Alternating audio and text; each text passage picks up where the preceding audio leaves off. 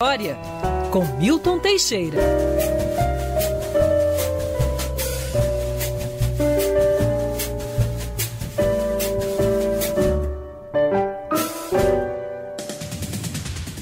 Hora de conversar. Eu queria sempre quis começar assim, né, imitando. Hora de conversar com o nosso grande mestre. Parabéns também por ontem, Verdade. professor Milton Teixeira, professor, professor mesmo, né? É, uma forma de sacerdócio. Professor, parabéns, bom dia. Obrigado, Cristiano. Obrigado, Adriano. Mais uma coluna e hoje, é, já lhe passando a palavra, começamos com a explicação, uma boa pergunta.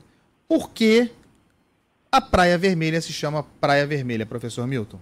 Bom, é por um motivo geológico, pura e simplesmente. No século XVI, a Praia Vermelha só aparecia com maré baixa.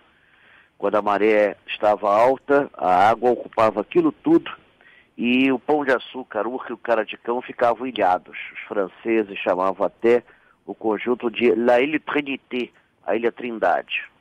Só depois, com a ocupação lusitana, é que o local foi aterrado e em mil é, e aquela aquela aquela região ali, aquele aquele calcário, aquele aquele, aquele gnais facoidal daqueles morros produz uma, uma areia avermelhada e que deu esse nome Praia Vermelha. É, só em 1698 é que se fez um forte ali, que foi concluído no século XVIII para impedir a invasão da cidade, e sendo que no século XIX esse forte foi ocupado pela Escola Militar em 1857. É, o prédio da fortaleza foi muito modificado para a exposição internacional do centenário da abertura dos portos em 1908, quando foram construídos então vários pavilhões. Depois da exposição, a maioria foi demolida, ficou o prédio principal, que era o quartel, que era muito bonito, mas foi destruído quando da intentona comunista de 27 de novembro de 1935. Isso é interessante porque até 1935 o carioca tinha pouquíssimo acesso à Praia Vermelha. Geralmente era frequentada por soldados, por militares, e só um ou outro civil, parente dos militares, é que frequentava a Praia Vermelha. Não tinha esse negócio como você tem hoje, que você vai lá livremente. Com a destruição do prédio do quartel, com a intentona, né, que foi chefiada por Luiz Carlos Prestes e ali era dirigida pelo Agildo Barata Ribeiro, que veio a ser pai do famoso ator cômico Agildo Ribeiro, o Agildo Barata Ribeiro, só que o prédio foi destruído do bombardeio e tudo mais, e aí o, a prefeitura solicitou, o governo pediu, o governo também é, fez questão de abrir aquela praia. Foram construídos dois prédios laterais, a, Escola de Formação do Estado-Maior das Forças Armadas e o Instituto Militar de Engenharia. Foi criada uma praça, que aliás é muito bonita, a Praça General Tiburcio, em homenagem ao patrono da engenharia militar e a praia foi aberta à população. É uma praia funda, boa para pescaria. Nos anos 60 era o mais famoso motel da cidade do Rio de Janeiro, com apoio da classe militar. E aliás, o local é tão romântico que ali está desde os anos 60 a estátua do compositor romântico Frederic Chopin. claro, de costas para o estacionamento, porque ele era um homem muito sério. Então, tem assim. Então, essa é em linhas gerais a história da Praia Vermelha, ou Praça General Tibúrcio, como desejar, né? Professor, além dessa deliciosa explicação sobre a tão agradável Praia Vermelha, um bom lugar para se visitar, uh, queremos saber também a história do, do, glorioso bairro do Cosme Velho, porque eu imagino que Cosme tenha sido jovem em algum momento, professor.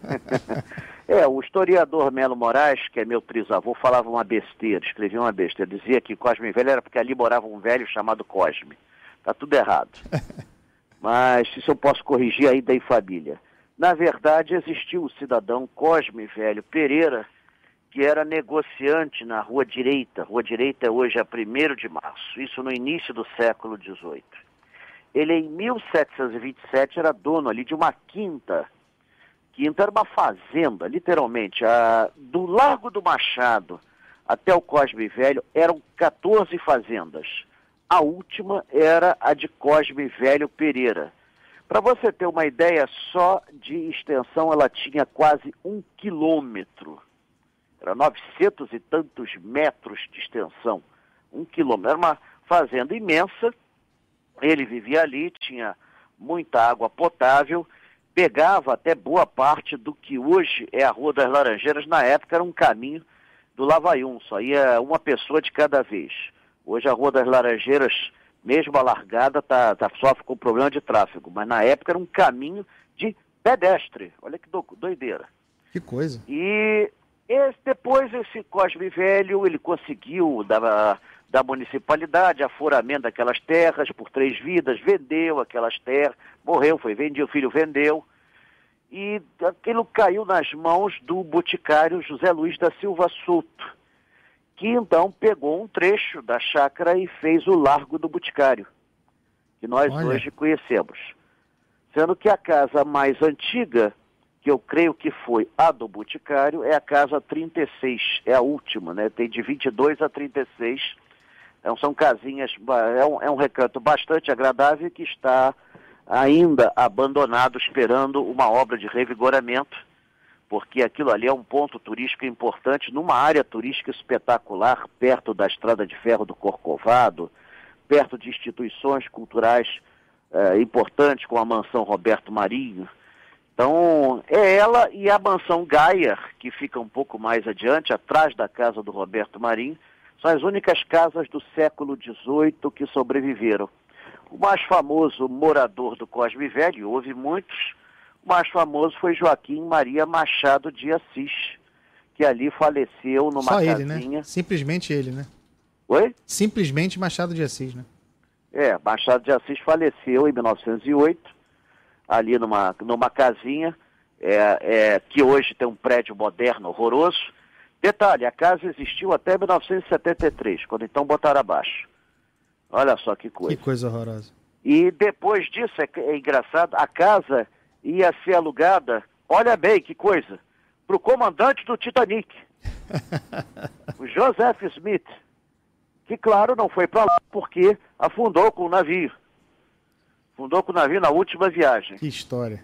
Então, tá, não, tem história, tem história. A casa foi abaixo, hoje perto dela tem uma casa que é um clone da casa do Machado de Assis, que o pessoal tombou, preservou e tudo mais. Mas a casa dele, que era o principal, é, infelizmente foi, foi destruída. Existem outras casas lindíssimas no Cosme Velho. Hoje é apenas o que sobrou, porque eu conheci, na época tinha mansões fabulosas. Mas uh, essas que eu citei são as mais importantes, as mais significativas. E ainda é um bairro tranquilo, apesar de ser passagem hoje em dia. Professor, Uh, concluídas as suas belas histórias contando desses, desses logradores tão importantes históricos do Rio de Janeiro, eu lhe pergunto sobre passeios, programa. O que, que temos aí no radar? Tem alguma Bom, coisa? Bom, nós temos ainda em estudo, é, nós estamos esperando a revogação da proibição de, de, de aglomerações de pessoas, né? Porque Isso. os passeios da Band eram passeios que iam 400 pessoas. Sim. Nós não podemos realizar isso porque colocaríamos essas pessoas em risco. Aliás, eu mesmo sou do grupo de risco. Eu tenho 62 anos. Aliás, eu entrei para o grupo de risco quando resolvi ser professor. Então, automaticamente já entrei para um grupo de risco. Então, o professor não pode nem ter horóscopo, não tem futuro. Então, mas é, não tendo o passeio a pé, nós realizaremos no dia 30 um passeio virtual, como está sendo feito pela Band, tem havido muita procura. Para você ter uma ideia, a média de procura dos passeios está em 1.500 pessoas. Espetáculo. Pois é. Então, a média está por aí. Uns mais, outros menos. Dia 30, a ideia é fazer, junto com o Marcos Lacerda, Opa. um passeio pelas cidades históricas de Minas Gerais. Ah, que isso delícia. será incrível, hein, professor? Aguardando vai ansiosamente. Ótimo, vai ser ótimo. Daqui a duas semanas, então, dia Perfeito. Está previsto assim. É, nós, nós estamos tentando, tentamos tentando. O Mário, o Mário Dias está tentando ainda um passeio até com entrada limitada e tudo mais. Eu acho viável. mas depende de negociações que às vezes estão fora do controle certo. da Band. Certo. Então, de qualquer maneira, na semana que vem, professor, a gente atualiza, com, além de tratar de novos logradores do Rio de Janeiro, a gente atualiza essa, esse calendário aí, torcendo para que a gente consiga fazer tudo, professor. Com certeza. E olha, aceitamos sugestões. Isso aí, esses dois logradores que eu falei hoje foram sugestões de ouvintes. Podem mandar sugestões. Façam isso. É o que não falta, já tem um monte aqui para a gente mandar para o professor manda aí, analisar manda a lista depois que eu vou, vou destrinchando aos poucos. Maravilha. Professor Milton Teixeira, que passeio gostoso. Um abraço, até a semana que vem. Um abraço, muito obrigado, até a próxima.